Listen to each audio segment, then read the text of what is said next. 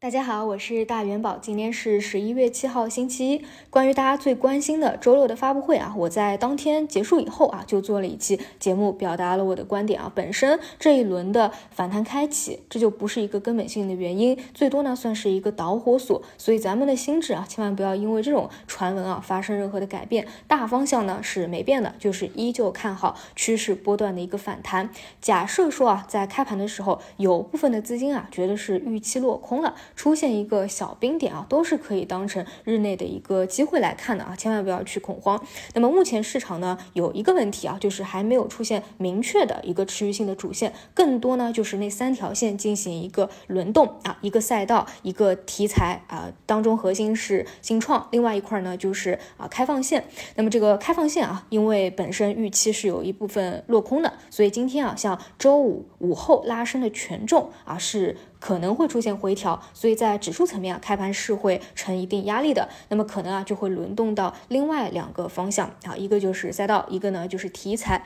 赛道这一边啊，细分方向是比较多的。那我们对于每个方向基本上也是啊，长期进行一个梳理的，包括光伏啊、储能啊、汽车零部件啊、芯片啊，以及这两天起来的锂矿啊。那题材方向呢，主要就是信创。那我们选几个去聊啊，首先是锂矿这个方向。啊是这两天开始拉升的，大家还是要去重点关注一下的。这一轮的逻辑呢，跟前几年啊，我觉得是不太一样的啊。前几年更多是看一个价格的问题，包括长边效应啊，上游是最为紧缺的一个方向。但是这一轮呢，更多看的还是锂的资源安全。全球百分之七十六的锂资源分布于盐湖，中国锂资源百分之八十集中在盐湖卤水。目前全球从卤水中生产的锂盐。产品已经占到锂产品总量的百分之八十五以上啊！一方面是正好受到了加拿大事件的一个刺激，去看啊国内有矿的这些自主可控的一个安全；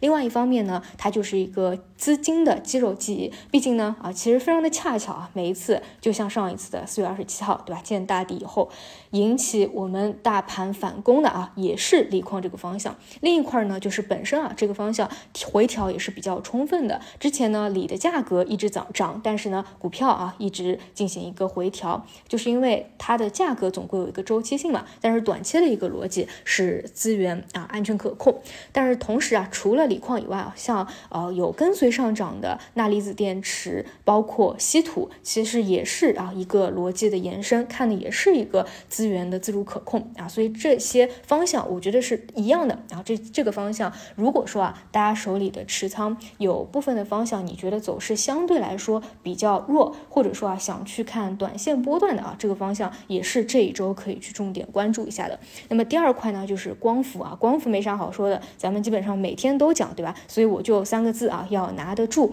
目前呢就是硅料下跌啊，利好组件、利好辅材等等，所以呢像爱旭股份啊已经早早的新高了，目前呢开始了新一个的波段，而资金呢在当中啊可能也会有适当的高低切，然后有一些高了可能也。会去轮动到低位啊，所以其实就是拿得住。而除此以外呢，还有另外一条逻辑，就是很多硅料的企业啊，它是在新疆的，但是目前来看呢，新疆这边啊也是有复工复产的一个预期在的。所以呢，像光伏上游的一些硅料的企业啊，可能啊在上周没怎么表现过啊，也是有一个补涨的需求在的。那除此以外呢，就是像汽车零部件啊，我们讲的一体化压铸、复合铜箔等等啊，它同样也是叠加了复苏的一个逻。逻辑在的，这是啊赛道股的一些情况。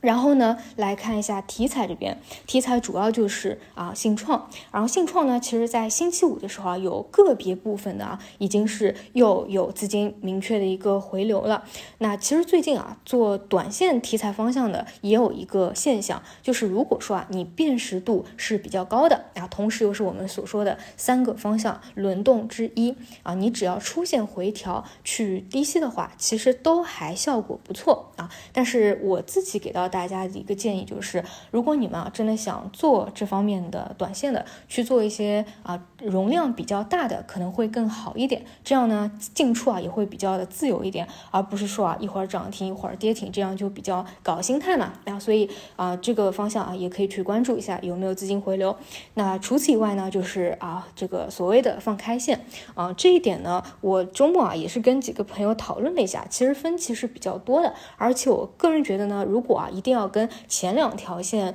嗯做比较的话，可能这是在我心中排序最后的，毕竟呢它是很受到消息的一个影响啊，今天这个消息了，明天那个消息了，就挺折腾的。那么看好这个方向啊，他们的逻辑就是啊，虽然说我们没有得到一个明确的啊怎么样调整的消息，但是呢，毕竟这个预期都是不断在改善的，而在这个过程当中啊，也是不断会出现很多的小道消息，但这个小道消息呢又落地不了，所以永远是有这样一个预期在的。如果说啊，当这件事情啊真的是落地了，反而呢这条线可能就见顶了，所以他们会觉得啊，像啊中药啊、疫苗啊、呼吸机啊这些啊做。储备需要用的啊，这个都是正着也说也是对的，反正说也是对的。总之呢，都是要准备的啊，都是要去受益的。这句话是没有错的啊，所以这条线要不要去关注，就看大家自己啊有没有这个短线驾驭的一个能力了。那么除此以外啊，如果说你觉得啊这个市场上的方向啊特别多，你觉得都不太靠谱，或者说想偷懒的，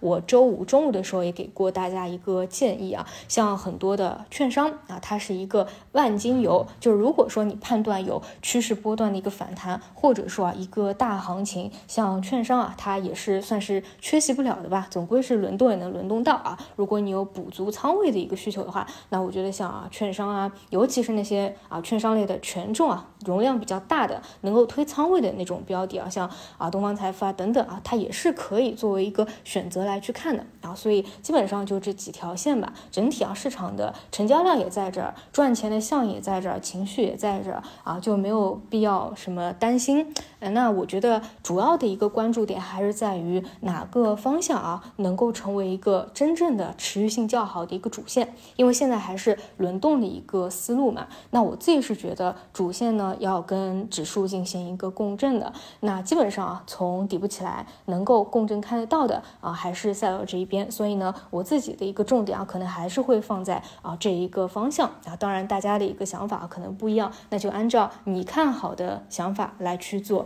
轮动，把握好节奏就好。那以上呢就是今天节目的所有内容，我们就五评再见。